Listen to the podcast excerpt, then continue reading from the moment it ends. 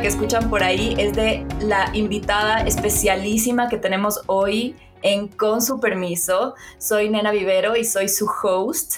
El día de hoy em, no sabemos todavía qué título le vamos a poner a este podcast. Yo creo que va a ir fluyendo el rato que vayamos en la conversación, pero quiero presentarles a Mia Terán, que es nuestra invitada de hoy. Em, yo le conocí con otro nombre. Es amiga mía ya no sé cuántos años, pero estoy súper contenta que esté aquí en mi podcast porque es una mujer demasiado guerrera, demasiado valiente, demasiado talentosa, demasiado hermosa y estoy feliz, feliz de que esté compartiendo conmigo aquí. ¿Cómo estás? Mi nena hermosa, primero gracias por invitarme, gracias por tener la confianza de, de dejarme incomodarme y incomodarte e incomodar a todos los que nos escuchen, que me parece delicioso, siento que es necesario. Y sí, como tú cuentas, eh, nos conocemos hace mucho, mucho tiempo, tú me conociste como María José, que es mi nombre de pila, digamos, mi nombre de cédula. Ahora soy Mia Terán, que es mi nombre artístico, pero tú me conociste como Majo, como Mahindra, como Majito, y, tú conociste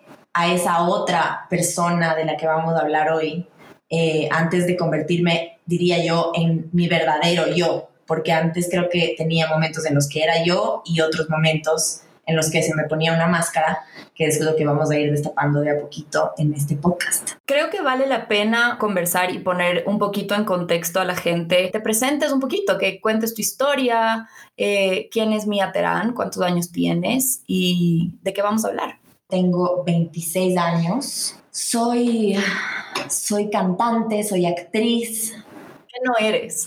soy, no soy no soy chuta. así, momento en el que, en que mi cerebro está viviendo full cajones buscando, así como, no, eh, no soy, eh, no sé qué decirte ahorita.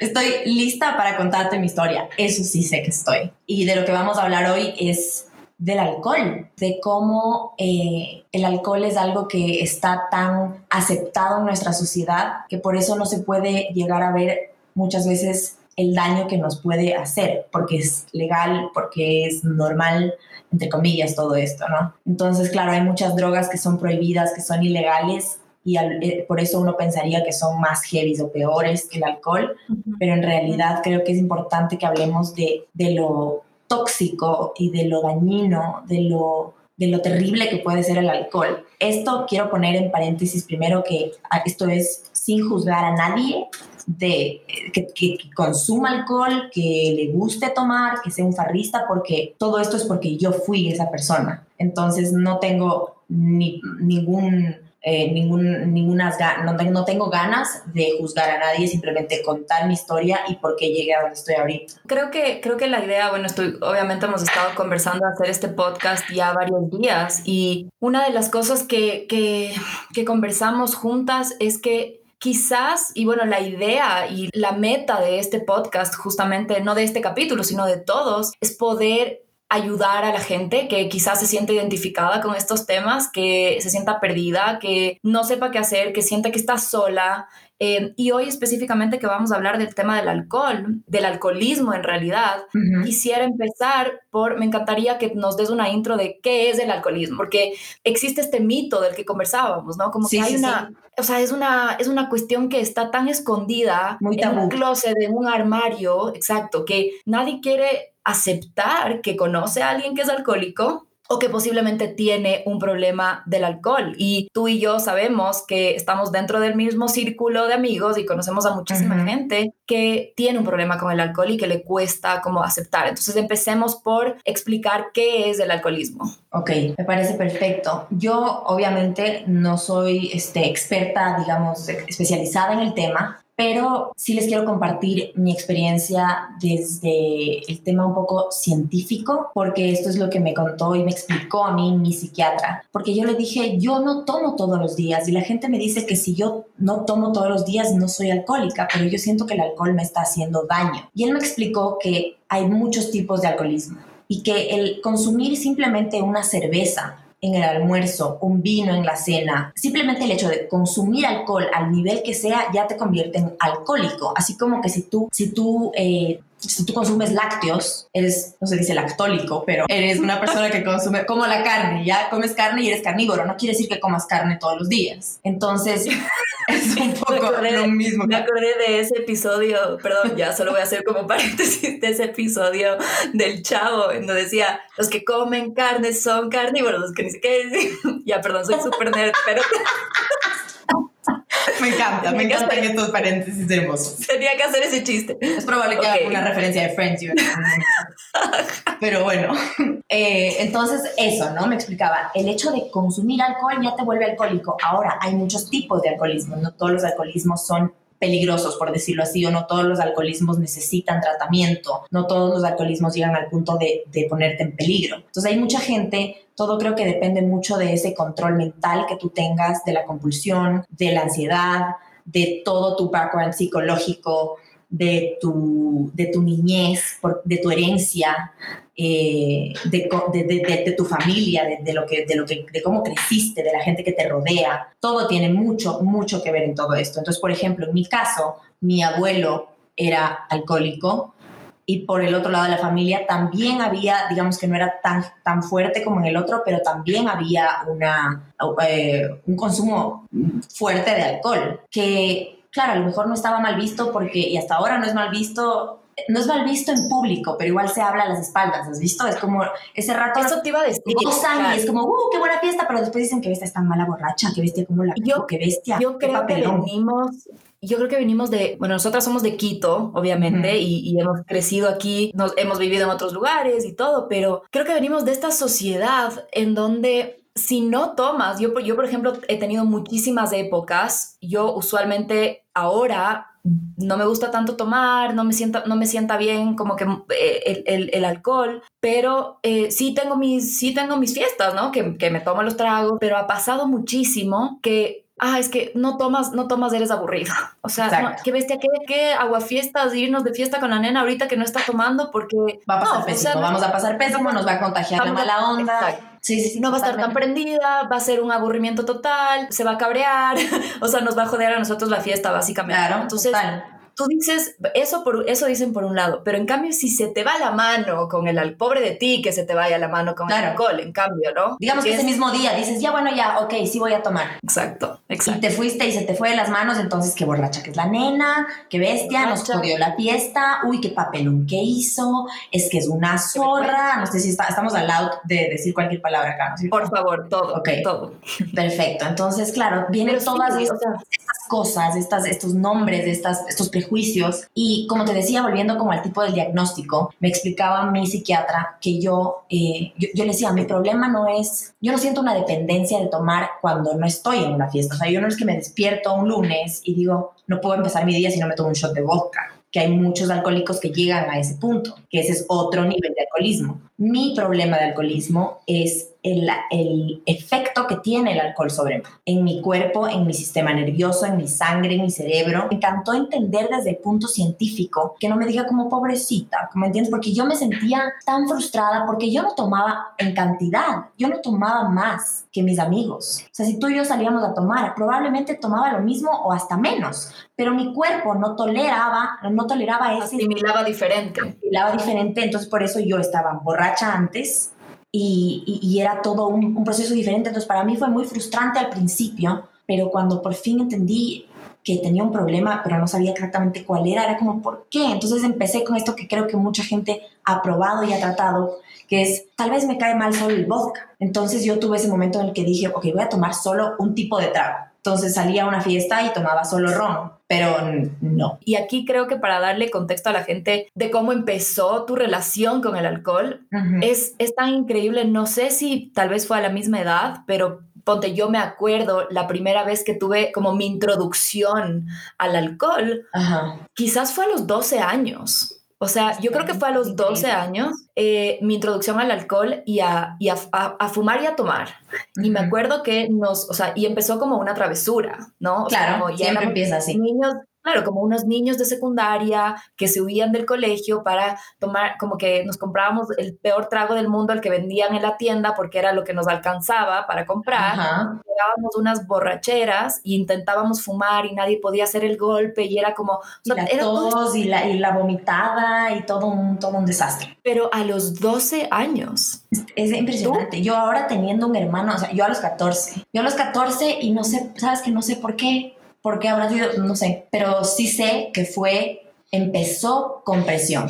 Porque yo fui, o sea, mi, mi primera introducción al alcohol empezó en una graduación de un primo mío, en el que todos, o sea, yo era la prima menor, todos tenían uno o más años que yo. Y, y, ya todos estaban borrachos, entonces el plan de la noche para ellos, el plan de la noche fue emborrachémosle en ese tiempo a la maja. Entonces, emborrachémosle a la maja. O sea, ya tiene 14 años, ya, ya está en hora, está, está en la edad, ya llegó su momento, hay que hacerle... El bautizo. Ajá, entonces me bautizaron. Me acuerdo clarito, digamos que esa noche tal vez no se les, no me embutieron cantidades de, de alcohol porque, ajá, porque era mi primera vez y no querían matarme y, y, después de eso, este, ahí tenía 14 años, y después de eso no volví a tomar hasta ese mismo año que ya tenía, ya había cumplido los 15, y, y fue Año Nuevo Casablanca. Entonces, eh, ese año fue mi primera... Fue terrible, nena, fue una experiencia muy fea. O sea, yo te puedo decir que mi primera, porque digamos que la de la graduación fue, fue como una probadita, no fue todavía así como al 100%. Pero ya la primera, que fue ese año nuevo, empezó todo mal. Por suerte estaba con un primo mío y con, y con un amigo, nuestro dos amigos nuestros en común, em, que me estaban cuidando y, y, le llamaron en ese momento a nuestro chofer de la familia. Y él me cargó en brazos me sacó del auto, me cargó en brazos, que además estaba estilada porque había llovido ese año nuevo, típico. Entonces estaba estilada y me dejó en la cama acostada, pero sin, como era playa y todo, no me, no me tapó, no me hizo nada, aparte se sentía incómodo también, ¿no? Y no le despertó a mi mamá. Para todo esto quiero recalcar que el cumpleaños de mi mamá es el primero de enero y el papá de mi mamá era alcohólico. Entonces, por ese lado de mi familia hay mucho, este, hay mucho dolor sobre todo, hay mucho dolor sobre todo alrededor del tema del trago. Entonces, claro, esa mañana mi, mamá eh, se dio cuenta, se despertó, me imagino mucho antes que yo, yo me levanté como a la una de la tarde, empapada, no entendía cómo había llegado a la cama, no entendía nada. Eh, y, mi y fui donde mi mamá así como totalmente desubicada a decirle, mamita, perdón, feliz cumpleaños. Y mi mamá estaba absolutamente indignada ni siquiera lloraba, solo era eh, eso que siempre decimos que es peor cuando te dicen estoy decepcionada, que es peor que te, que te puteen y te digan que eres lo peor. Y, y, mi mamá sabía todo. Fue muy fuerte. O sea, yo desde la primera vez supe el daño que le causaba a mi mamá. Y aún así me tomó nueve años. Para darte, para parar, para darte cuenta que, que tenías que, que, parar. Y yo creo que ahí también es importante hablar que cada persona tiene su propio camino y yo sé, y esto no quiero que se malentienda, pero obviamente nuestras mamás y nuestros papás son lo más importante que tenemos en nuestras vidas y creo que todos los hijos vivimos a través de esa presión de como no decepcionar a nuestros padres, ¿no es cierto? Y que nuestros padres se sientan orgullosos, pero tenemos que aprender cometiendo nuestros errores y no vas a, nunca vas a cambiar como para hacerle sentir feliz a alguien más, no importa si ese alguien más es tu mamá en este caso, es tú tienes que, o sea, tiene que llegar ese como ese disparo interno tuyo para tú querer cambiar por ti, o sea, es real eso que dicen como todo empieza por ti, ¿no? Yo Totalmente. que, que eso, eso te pasó también a ti. Era chistoso porque a partir de esa primera borrachera mi mamá empezó constantemente a contarme muchas más historias de mi familia, a contarme cosas, experiencias de ella, de la familia, de amigos, para que yo un poco escuche eh, experiencias y todo, y ahí es cuando justamente acotando lo que tú dices, nadie, o sea, por más de que te hablen lo que quieras, nadie aprende de las experiencias ajenas, por más de que sepas cómo vas a terminar, si no te caes tú, no hay otra forma. Yo aquí quería hacer una pausa para hablar justamente de de esa sociedad. Mía y yo tenemos exactamente la misma edad, eh, tenemos muchísimos amigos en común, pero eh, qué difícil es decir que no. O sea, tipo, no, yo creo que, yo creo que será, o sea, yo, yo me considero y siempre me he considerado que tengo una personalidad fuerte. Leo, nena, somos Leo. Sí, pero en un momento en el que estás como en la onda, ¿no? Estás como subida en el barco, estás en la fiesta. También a mí me, o sea, a mí me encanta bailar y me encanta... Estás me en la encanta- euforia del momento, ajá. en la euforia y regresas a ver a todos y dices, sea, si ya todos están en esto, estamos en esto juntos, estamos borrachos juntos, entonces, ¿Cómo voy a ser No la pasa única que nada. no esté? Ajá, como que... exacto, ¿cómo, o sea, ¿qué, qué vine a hacer acá si no es a tomar? O sea, Ujú. realmente como, ¿qué Ujú. voy a hacer aquí si no es pegarme los tragos? Absoluto. Y es eso, es esa cuestión de que es normal. Y aquí entra también qué normal es para, porque uno creería que lo que voy a decir ahorita se aplica en gente mayor, pero se aplica en la gente joven también. Y es qué horrible que se le vea a una mujer tomada. Pero ah, un que hombre sí, y como, ah, es como, borracho. se tomó, se tomó los tragos, o sea, los tragos, pobrecito, pobrecito, se le fue la mano. mujer borracha, no, qué bestia, qué cosa tan desagradable. Qué desagradable. Qué difícil de verdad es el peer pressure y que yo he vivido en algunas ciudades en el mundo, Ujú. pero Quito, no, es como hay que juntarnos a hacernos birch. Exacto, exacto, exacto, exactamente. Entonces, incluso conversando con nuestros amigos como más cercanos ahorita, es como se acaba esta cuarentena y no, encerrón. Encerrón. Dios, dices Claro. encerrón y a mí me vienen tantos recuerdos, Dios mío Jesús. Sí, pero es, es definitivamente estamos en una sociedad alcohólica. No será de tomar. Bautizo, matrimonio, velorio, eh, primera comunión, eh, todo. Todo es una excusa para tomarte un trago. Y, y sabes que siempre hago esta comparación. Cuando tú dices, eh, cuando tú dices, te, te ofrecen un cigarrillo y tú dices, no, gracias, ya no fumo, ¿cuál es la respuesta? Wow, qué increíble. Ajá, te felicitan, no te vuelven a ofrecer, no es que te dicen, dale, loco, fúmate un cigarrillo, loco, fúmate un tabaco, ya. No, es como, wow, madre. mis respetos, cómo lo hiciste, que eres un, eres, eres increíble. Pero con el trago es la misma pregunta siempre, yo recibo la misma pregunta siempre. Primero es, no, no, gracias. Ah, pa- para esto, mi psiquiatra me dijo que la regla para el alcohólico, no puedes decir, yo hoy no tomo, o estoy manejando, como poner excusas, ¿sabes? Sino que te dice, tú tienes la regla de tres y es ya no tomo. O sea, el ya no tomo es clave. Esa tiene que ser tu respuesta de ahora en adelante. Entonces, para mí, y además que esto viene de la mano con la abstinencia total. Cuando tú decides eh, ir a, a- pides ayuda, ¿no? Dices, tengo un problema y vas, tan- ya sea a Alcohólicos Anónimos, a un psiquiatra, para tratar tu alcoholismo y te dan tu diagnóstico, que ya voy a hablar del diagnóstico también. Eh, el único tratamiento para el alcoholismo es la abstinencia total. No existe el- solo una cerveza, solo un vino. Eso no existe porque entonces no fueras alcohólico in the first place.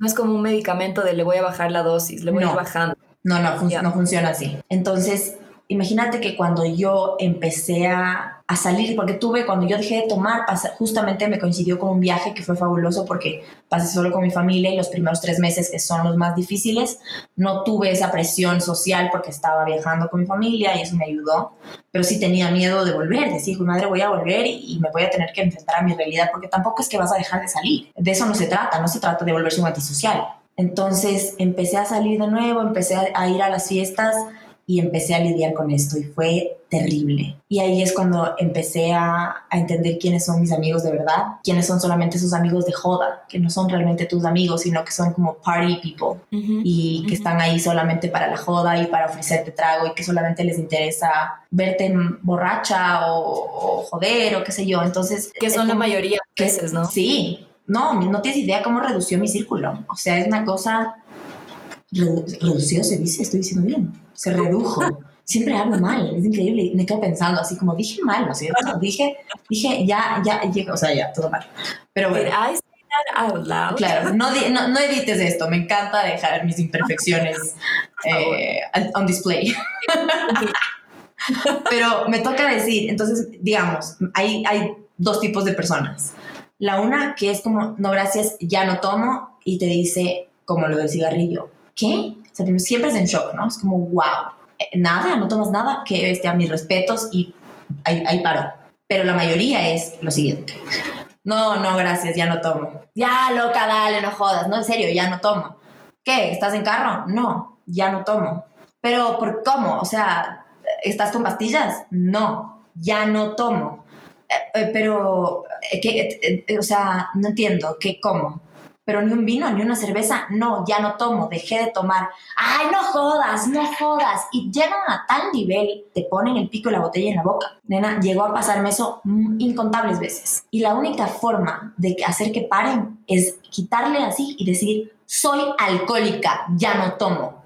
La palabra alcohólica les produce tanto miedo que se asustan y es como que es la única forma de hacerles entender que es en serio. Entonces empecé, yo, yo entendí que, la, que tenía que usar mi enfermedad y mi condición a mi favor, o sea, la palabra, para que me dejen de joder, porque era una cosa realmente insoportable, o sea, y yo creo que eso es uno de los aprendizajes que me encantaría que se lleven de este podcast y es tú no sabes la realidad que puede estar pasando la persona que está frente tuyo. Solamente aprende a escuchar el no, respétalo. Aprender, es aprender a, a, respetar el proceso de cada uno y no creo que todo el mundo tenga la valentía de decir soy alcohólica, no tomo, ya no tomo. Una reflexión que a mí me encantaría que hagamos conciencia a partir de escuchar este podcast, respetar el no. Yo creo que a la gente no le gusta escuchar un no. Y nos cuesta mucho decir no también. Aprendamos a respetar las decisiones del resto, no importa en qué nivel. Ajá, cuando, cuando dejé de tomar, ¿sabes? Cuando somos chamitas, y estamos en, sexto curso, en quinto curso, cuando empiezan las fiestas, en la U y todo, que pensamos que si no vamos a una fiesta nos vamos a morir y nuestros papás siempre nos dicen, si no vas a esta fiesta no te vas a morir. O sea, no pasa nada. Que no le haya dicho eso el papá o la mamá es que, o sea, porque a todos nos A mí me decían, no, no tienes que ser perro de toda fiesta. A mí también, a mí también. Hazte extrañar. Tal cual. Hazte extrañar. Entonces, eh, y luego después, cuando dejé de tomar, le entendí tantas cosas a mi mamá, ¿no sabes? O sea, primero entendí eso porque... Un saludo a las mamás, por favor. Saludo a las mamás y respetos, mis respetos a las mamás. Em, uno se da cuenta que, me di cuenta que realmente no tengo que ir a todo. Cuando salgo, nena, salgo con todas las de la ley. Es chistoso porque yo siempre digo, Claro, hay gente que toma muchas veces porque es introvertido, entonces lo usa como una forma para salir de su zona de confort y como que, ajá, pasar bien. Desinhibirse. Para desinhibirse y tal, exacto. Pero yo ni siquiera tengo esa excusa, yo soy demente de por sí. O sea, los que me conocen saben que soy súper extrovertida, que no tengo filtro, que, o sea, soy como soy y me encanta y estoy orgullosa de la mujer que soy. Y cuando una fiesta está buena, yo soy lo que digo, vámonos de after quedémonos hasta amanecer, o sea, hasta las 7, vamos, after, se acabó el after, busquemos otro after, yo doy casa. Y todo esto es sobria. Y la gente me ve y dice, ¿estás sobria? ¿Cuál fue tu peor experiencia con el trago? Uh, chan, chan, chan. A ver, tuve varias. bueno, antes, antes que nada, como yo sé que vamos 30 minutos hablando de esto, pero no está de más decirte que te agradezco demasiado por tu valentía, no por hablar en este podcast, sino por hablarlo, porque tú ya llevas algún tiempo hablando de este tema. Creo que eres una guerrera, te admiro muchísimo y, y nada, o sea, solo quiero agradecerte por, por la valentía, por, por estar aquí y por ser tan abierta con estos temas. Y y por querer incomodarte, incomodarnos. Entonces, aquí te repito la pregunta, ¿cuál ha sido tu peor experiencia con el trago? Ay, mire, gracias primero por darme el espacio para poder contar todo esto, porque siento, antes de responderte la pregunta, siento que la vida me dio la oportunidad de ayudar a la gente. Y estoy justamente en un proceso de poder eh, encontrar el método y la fórmula para poder hacerlo bien. Eh, pero, pero no siento que todo esto me pasó por, porque sí, siento que es por algo que yo a los 23 años tomé la decisión sola de dejar de tomar. Es, no es común a la gente, la gente que deja de tomar porque es alcohólica y normalmente tiene que arrastrar a un, a, un, a un, rehab o le tienen que robar o tiene que llegar a niveles de perder a su familia porque, le, porque estaba destruyendo su familia. Son cosas muy extremas las que tienes que vivir.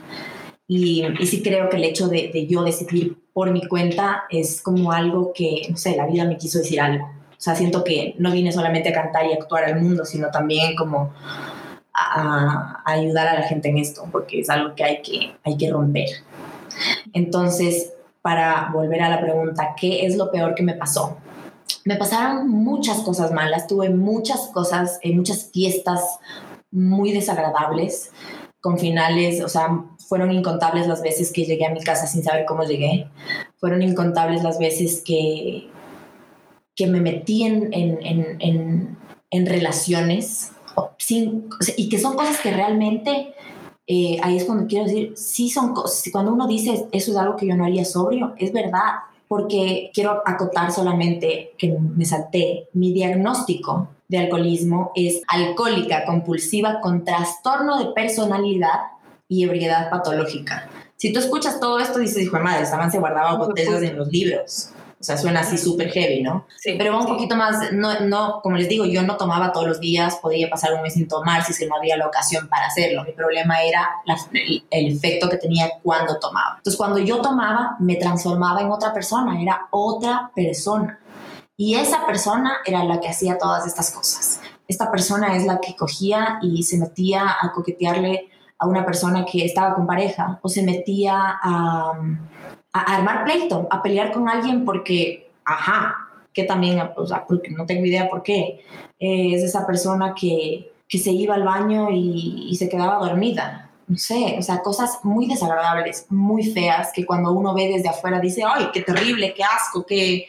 Pero yo estuve ahí, o sea, yo, yo no puedo juzgar, yo estuve ahí y sé lo feo que es el día siguiente, sé lo, o sea, el, el chuchaqui moral es lo peor que puede existir. El físico finalmente se te va en, un día, pero el moral se te queda toda la vida. Entonces, em, entonces eso fue como que fueron unos chuchaquis morales acumulados, acumulados, acumulados de nueve años. Pero de la peor, ah, bueno, eh, digamos que, a ver, tengo dos experiencias fuertes y quiero acotar que ninguna de esas dos experiencias fuertes, las más fuertes, ninguna de esas fueron mi fondo y ninguna de esas dos me hicieron decir voy a dejar de tomar. Al día siguiente sí, probablemente lo dije, ¿no? Tuve dos experiencias muy desagradables que fueron creo que las más desagradables. La primera fue un choque, pero quiero, quiero decir, me choqué, o sea, fui de esas personas irresponsables que se metió en un auto con el, con el efecto del alcohol.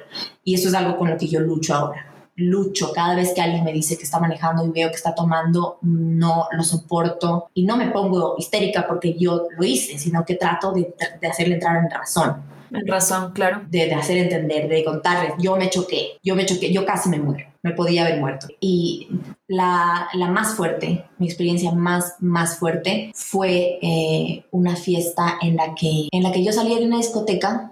Eh, a ver, esto, eh, y ahí me cuesta, esto te voy a decir que esta, esta historia me cuesta hablar, pero igual ya he hablado de esto y solamente que siempre es difícil como toparlo porque trae muchos recuerdos, pero, pero siento que es muy necesario compartirlo. Y mm, salía de una discoteca en la que por alguna razón mis amigas ya se habían ido y yo decidí quedarme ahí o me... no voy a decir me dejaron porque bajo ningún concepto es culpa de ellas, pero yo me quedé. Em, un amigo eh, me, me, vio mal, me vio mal y me llevó en un taxi a mi casa. Todo esto que les estoy contando es recopilado por ellos mismos al día siguiente porque yo no, no tengo recuerdo de nada de esto. Pero me, me, subió en un taxi, o sí, creo que en un taxi, y me llevó a mí, yo ya vivía sola para ese entonces, esto fue, creo que ya fue en el 2017, que fue el año que dejé de tomar.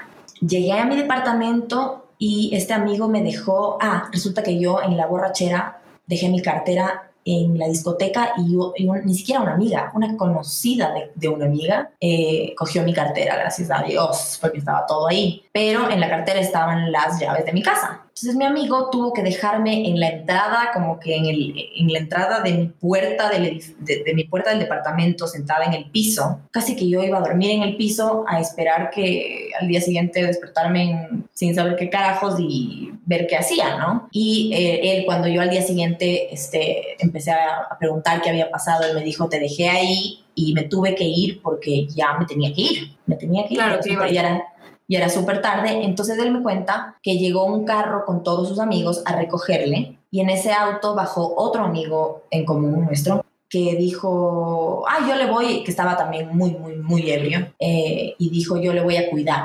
Mientras todo esto pasaba, el guardia de mi edificio como que captó lo que estaba pasando, veía el estado de todos y fue muy rápido, esto era a las 4 de la mañana, fue muy rápido en, en llamarle, imagínate, el guardia de mi edificio le llamó a mi mamá. Mi mamá, obviamente las mamás saben lo que es recibir una llamada de teléfono a las 4 de la mañana. Siempre te imaginas lo peor y en este caso sí era algo feo. Entonces resulta que el guardia le dice a mi mamá, hay un chico queriendo entrar al edificio eh, y dice que le va a cuidar.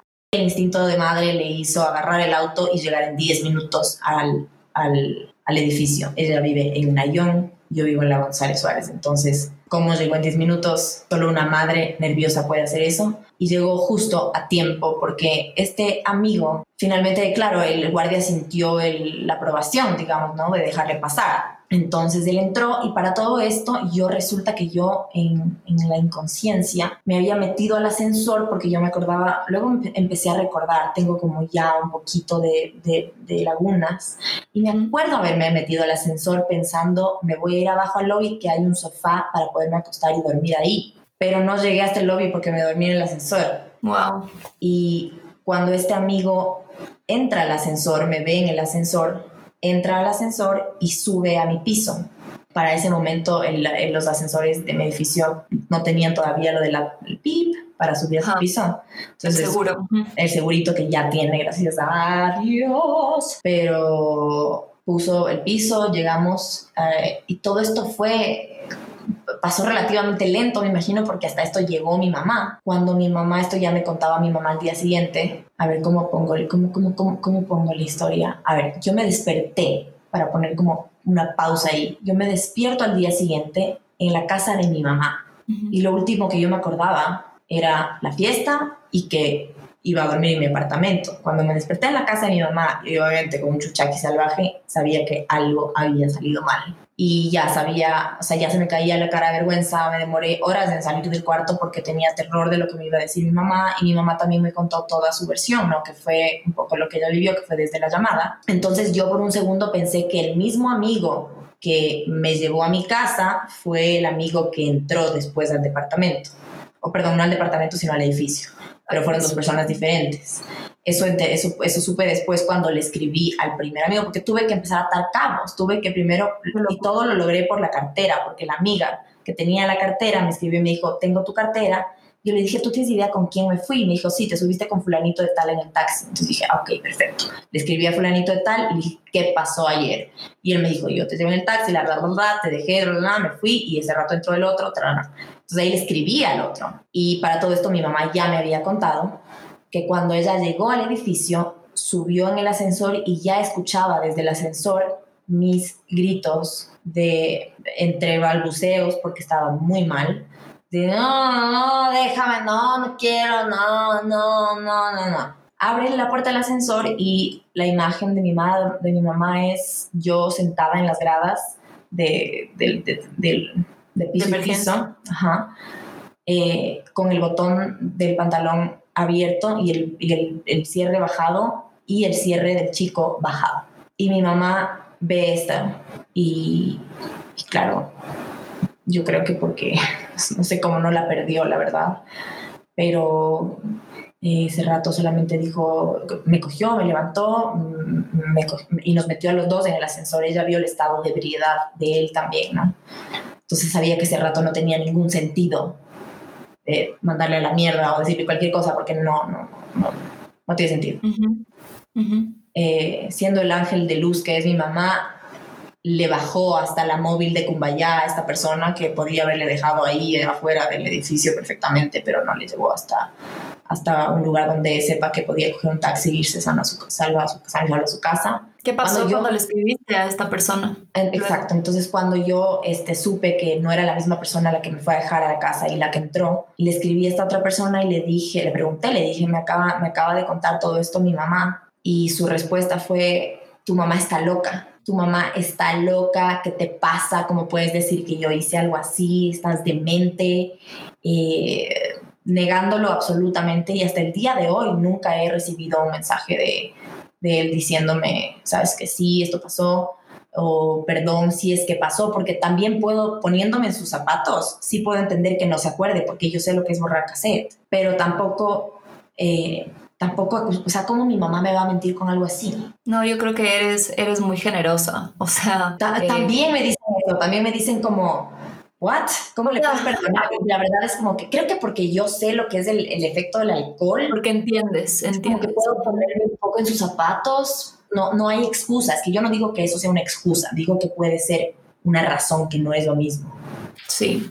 Entonces, no le estás justificando, sino estás explicando el por qué pudo haber llegado a ese puedo, como que puedo lograr eh, analizar de dónde él venía, que era desde la inconsciencia también. O sea, a lo mejor él dice, es algo que yo nunca haría sobrio. Y aquí, aquí quiero preguntarte porque, primero, quiero solo contarles a todo el mundo que nunca tú y yo hemos hablado de este tema. De esta última experiencia. De esta última experiencia. Sí. Eh, yo te he escuchado hablar porque, como tú comentaste, has hablado ya públicamente un poquito de, de, un poquito de, de esta experiencia. Y yo estuve en esa fiesta y lo recuerdo perfectamente. Y estoy, viendo tu cara, estoy viendo tu cara ahorita. Me encantaría que todos vean lo sorprendida que estás. Yo, yo recuerdo esa fiesta. Yo recuerdo haberte encontrado en la discoteca y estaba sola, estaba sola. Y me acuerdo haberte preguntado, ¿con quién estás? Y ojo que el estar sola no debería ser un factor de riesgo. Es como cuántos hombres andan por la vida solos y no les pasa absolutamente nada. Y y me dijiste sola, estoy sola y estábamos fiestando y fue como, bueno, ya no estás sola, estás con nosotros. Y es como, farreamos un rato y luego cada uno se fue y yo me vine a mi casa. Y ah, es increíble, ¿sabes? Porque yo no puedo evitar, o sea, como se me, yo cuando leí, porque leí un texto tuyo, y cuando leí toda esta historia, qué sentimiento de, de culpabilidad. Mm, no, No, no, no. pero, eso, eso. pero sabes puedo entenderte, pero no, no. Tu culpa ni culpa de nadie. Pero sabes qué, o sea, si dices como, fuck, estuve ahí, lo pude haber evitado de alguna manera, o sea, y yo creo que esa es como otra de las lecciones, es como estás en este pedo, ¿no? En esta nube, todo es tan como recuerdo flashes, o sea, recuerdo flashes de, de esta fiesta, pero me acuerdo claramente haberte visto y haber quizás bailado contigo unas dos o tres veces y luego solo estás ahí, como un montón de gente, había un montón de gente conocido y como no, no llegamos juntos a esta fiesta, solo nos encontramos en la discoteca. Como que no me hice cargo, ¿no es cierto? Y, solo... Pero no, no, no estabas a mi cargo, nadie estaba a mi cargo. Pero es increíble cuando regreso y, y recuerdo esa fiesta y I was there. Y eso es, es como no sé cómo explicarte, o sea, no sé cómo explicarte. Creo que, creo que puede ser como pensamos como cuántas veces no hemos estado ahí cuando han pasado todas estas tragedias. Eh, eh. Es, es, eso, o sea, es cuando, cuando se apaga el telón, básicamente, ¿no? O sea, cuando se acabe esa fiesta, cuántas situaciones tan horribles pueden suceder casi en tu cara. Ajá. Y tú no te das cuenta.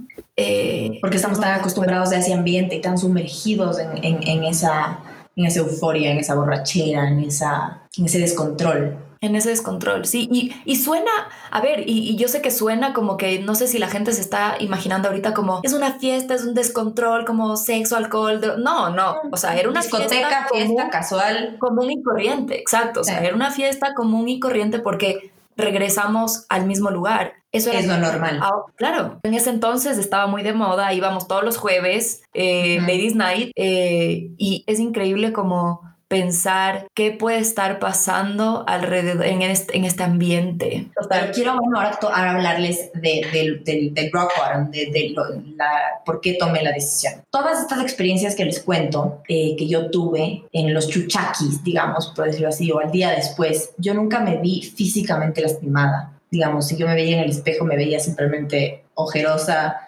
capaz del maquillaje chorreado, pero nada más. Estaba, estaba sana. Hasta cuando me choqué, no me pasó nada.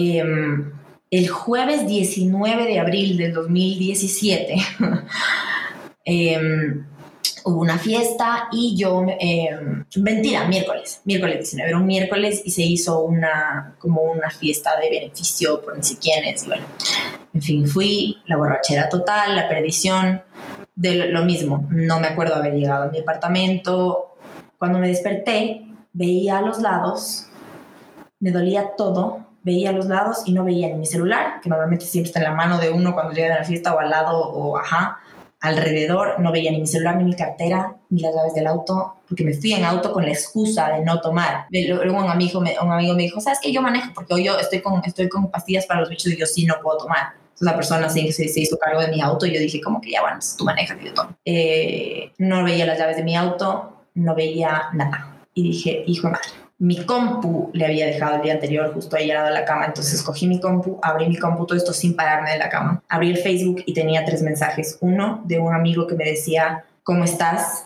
Yo te fui a dejar con mi novia en un Uber, te dejamos en tu cama acostada, ¿cómo estás? Entonces ya supe cómo llegué. Otro amigo que me decía, eh, te presté mi chompa porque tenías frío y dejaste, y dejaste tu celular ahí, entonces ya sabía dónde estaba mi celular. Y otra persona que era la dueña donde fue este after, porque esto fue en el after, que me dijo, tu auto está parqueado al frente y acá está tu cartera, tu chompa y todas tus cosas. Entonces, en cuestión de cinco minutos había recuperado todo lo material y había descubierto cómo llegué. Cuando me paré, casi no me, o sea, casi me caigo por un dolor impresionante que tenía en la pierna izquierda, que hasta ahora tengo un hundido ahí que me recuerda todos los días eso, eso y es un recordatorio de todo. Eh, me caminé ese espejo y tenía un cortado en la frente y sangre como alrededor, tenía un cortado en el hombro y sangre alrededor, tenía el maquillaje absolutamente chorreado como que hubiera llorado mucho, tenía la pierna totalmente golpeada y amoreteada, en las piernas tipo por, por, por, por, el poto, así como todo morado. Y le dije, hijo madre, ¿qué me pasó? O sea, no me acordaba, no tenía idea qué me había pasado. Entonces le escribí a este amigo que me fue a dejar con la novia y le dije, ¿por qué estoy así? Me dijo, salíamos del after, te llevábamos y te rodaste las gradas como un piso entero. Te quisimos llevar al hospital, quisimos llevar a tu mamá, pero solo te pusiste a llorar diciendo que por favor no, que por favor no, porque obviamente seguramente en ese, en ese momento me daba terror y no tenía nada roto, no tenía nada muy grave, más que este hundido que no sé si fue muscular o qué en la pierna, pero ahí quedó. Ese fue mi rock bottom, verme en el espejo lastimada porque yo lastimada ya estaba, mentalmente, espiritualmente, eh, el corazón tenía lastimado, tenía lastimado todo, pero no se veía por fuera. Entonces para mí el rock bottom fue ver, ver esas, esas marcas y ese, ese dolor así. Plasmados en tu cuerpo. Ajá. Fue como hijo de madre y solo lo, primero que pensé es, si esto me pasó a mí, ¿qué, pude, ¿qué puedo yo hacerle a alguien más estando en ese estado? O sea, ¿qué pasa si yo volvía a coger el auto y mataba a alguien. Y solo me quedé, o sea, lloré todo el día. El chuchaki me duró, el chuchaki físico me duró, como digo, normalmente dura un día. Este chuchaki físico me duró una semana y el moral toda la vida. Entonces, yo lo que dije ese 19, yo festejo mi aniversario el 26, no el 19, porque el 19, digamos, fue la última vez que tomé, pero eh, yo ese 19 que fue eh, miércoles, digamos, el 20 me desperté y era jueves y dije, voy a esperar a que sea, a que pase una semana yo ya había tomado, ese rato yo ya tomé la decisión, dije, se acabó, o sea, se acabó, pero quería esperar a esa semana para seguirme viendo el rasguño en la frente, seguirme viendo los morados, seguirme viendo lastimado y seguirme sintiendo como me sentía, que era, o sea, me sentía como el culo. Entonces, ese 20, llegó ese, bueno, no sé qué día, pero era 26 de abril y ese día dije, ok, lo voy a hacer. No le conté a nadie, no le conté a mi mamá, no le a mi papá, solamente llamé yo ya, yo ya sabía de este psiquiatra especializado en adicciones que se llama José Cruz. Eh, tomé la decisión de ir, fui sola, eh, fue uno de los momentos más duros de mi vida porque tienes que bajar la cabeza y decir, ayúdame, tengo un problema me estoy cagando la vida, no quiero que esto siga, no, no, no, quiero que esto me siga pasando. ¿Esta era la primera vez que tú pedías ayuda a un profesional? Sí.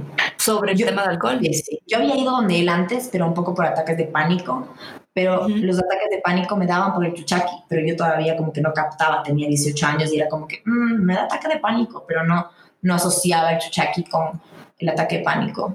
Pero cuando volví a los 23, eh, él un poquito me dijo como que estaba esperando. O sea, como que qué bueno que, wow. que, ya medio lo ya, ya sabía. Em, primero, obviamente, me dijo que el primer paso, que es aceptar y pedir ayuda, ya es el más grande y el más difícil. Pero una vez que das ese paso, los otros son solamente saltitos, así como porque, porque empiezas a ver tan rápido los cambios. Creo que este tema, yo lógicamente tampoco soy una, eh, una experta en este tema, pero puedo asociar que esto tiene mucho que ver con el control, ¿no? Y, y he leído muchísimo que cuando el alcohol controla tu vida, o, en, este caso el alcohol o las drogas o cualquier adicción que tengas, que hay muchísimas, em, tú hoy en día tienes el control de tu vida, te sientes Tengo el control tanto, nena, y no sabes la paz que siento, o sea, es como, y se demoró, porque claro, él me explicaba, yo también tenía, esto ya también es otro capítulo, pero tenía también trastornos alimenticios, tenía, y me explicó que todo era un círculo vicioso, entonces yo tenía este círculo en el que yo empezamos en el, empecemos en la fiesta, ¿no es cierto? Entonces yo tomaba, me volvía mierda, siguiente punto, chuchaki, chuchaki igual depresión, depresión igual ansiedad, ansiedad igual comer atracón, atracón, atracón, atracón, atracón, atracón, atracón. Eh, atracón eh, igual culpa, siguiente culpa, entonces trago, trago, y era un círculo vicioso. Cuando yo corté este círculo, todo lo demás empezó a encajar. Me demoré, ¿sabes que me costó mucho más recuperarme del trastorno alimenticio que dejar el alcohol? Para nada me da vergüenza a mí. A mí no me da vergüenza decir soy alcohólica. A mí no me da vergüenza decir tengo este problema. Y lo, y lo superé.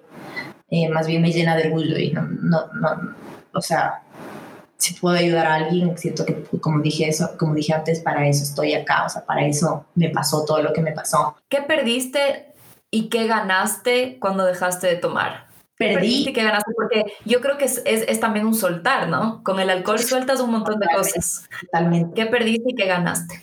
Perdí, entre comillas, amigos como decíamos, un montón de amigos que pensé que eran mis amigos y resulta que no, solo estaban conmigo porque era... Ajá, pero al mismo tiempo gané un montón de amigos nuevos que iban llegando y además conocían a mi verdadero yo. Porque claro, hay, hay gente que me decía, eres otra persona y yo decía, no, esta soy la real, esta, es esta soy yo de verdad.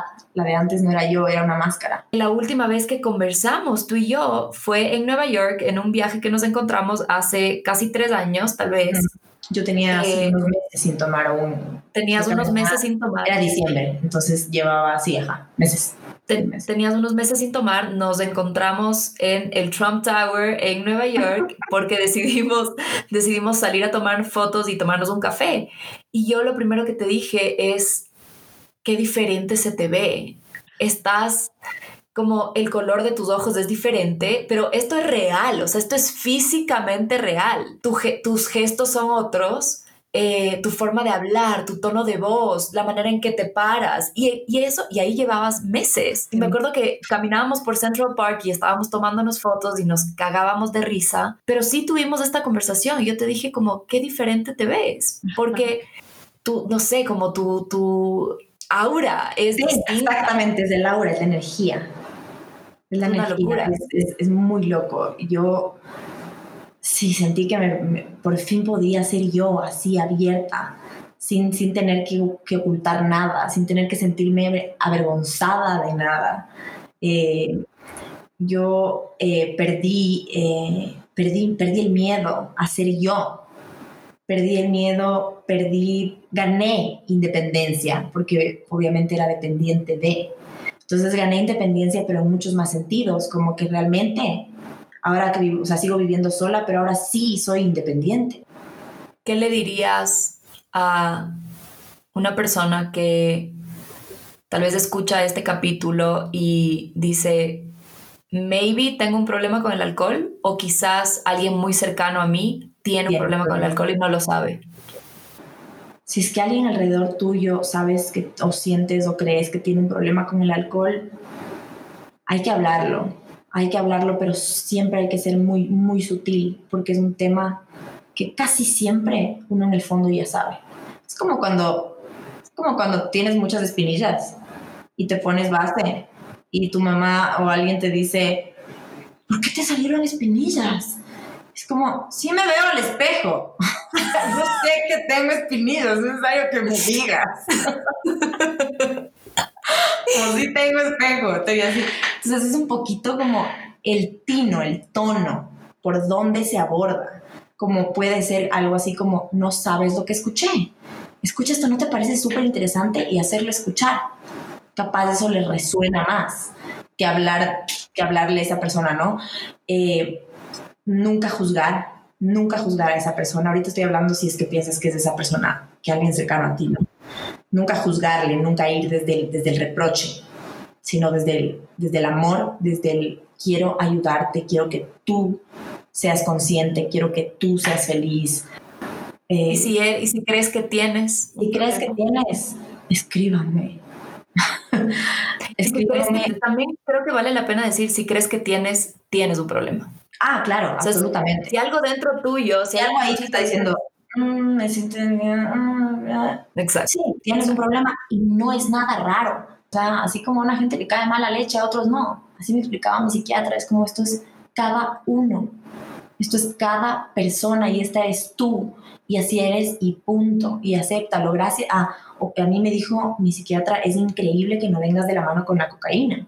Porque una persona que, que, que toma, que toma mucho así, o que tiene este problema con el alcohol es muy usual y es casi lo más usual. Eh, que usen la cocaína como para balancear esa vaina, ¿no? Porque se supone que si tú jalas cocaína te quita la borrachera y como que te estabiliza, alguna cosa así. Pero por suerte yo siempre le tuve terror a las otras drogas.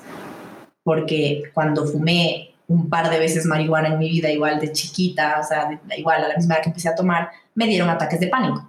Entonces asumí que todas las drogas me iban a dar ese efecto y me daba terror el ataque de pánico o sea, quisiera terminar diciéndole a la gente que está escuchando y que se siente identificada, que sabe que, que, que, le resuena esto, que siente que tiene un problema, que no están solos, que hay un millón de gente que está pasando, que tiene este mismo problema, que no saben cómo dar el primer paso, que ya saben que tienen el problema, porque dicen, ¿cómo lo hago? ¿Me van a juzgar? No, vas a ser un hero.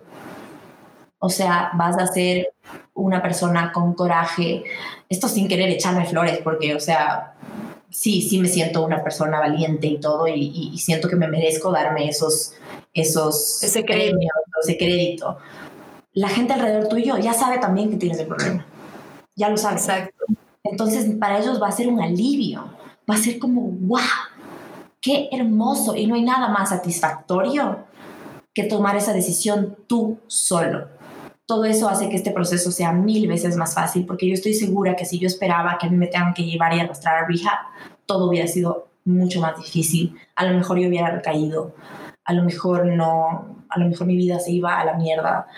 Eh, quién sabe, no tengo idea, pero si tú logras tener la fuerza de tomar la decisión tú, go for it, como que va a ser la mejor decisión de tu vida, no solamente vas a mejorar eh, mentalmente, psicológicamente, también vas a ver cambios físicos inmediatamente, como dice la nena. A mí no solamente me mejoró mi, como mi energía y mi, mi postura, mi, como mi, mi, expresión, sino que también automáticamente bajé de peso porque el trago engorda una estupidez sin querer queriendo bajé de peso y luego me di cuenta como que, wow, estoy bajando de peso porque dejé de tomar. De, I, I might as well también cuidarme un poco con la comida.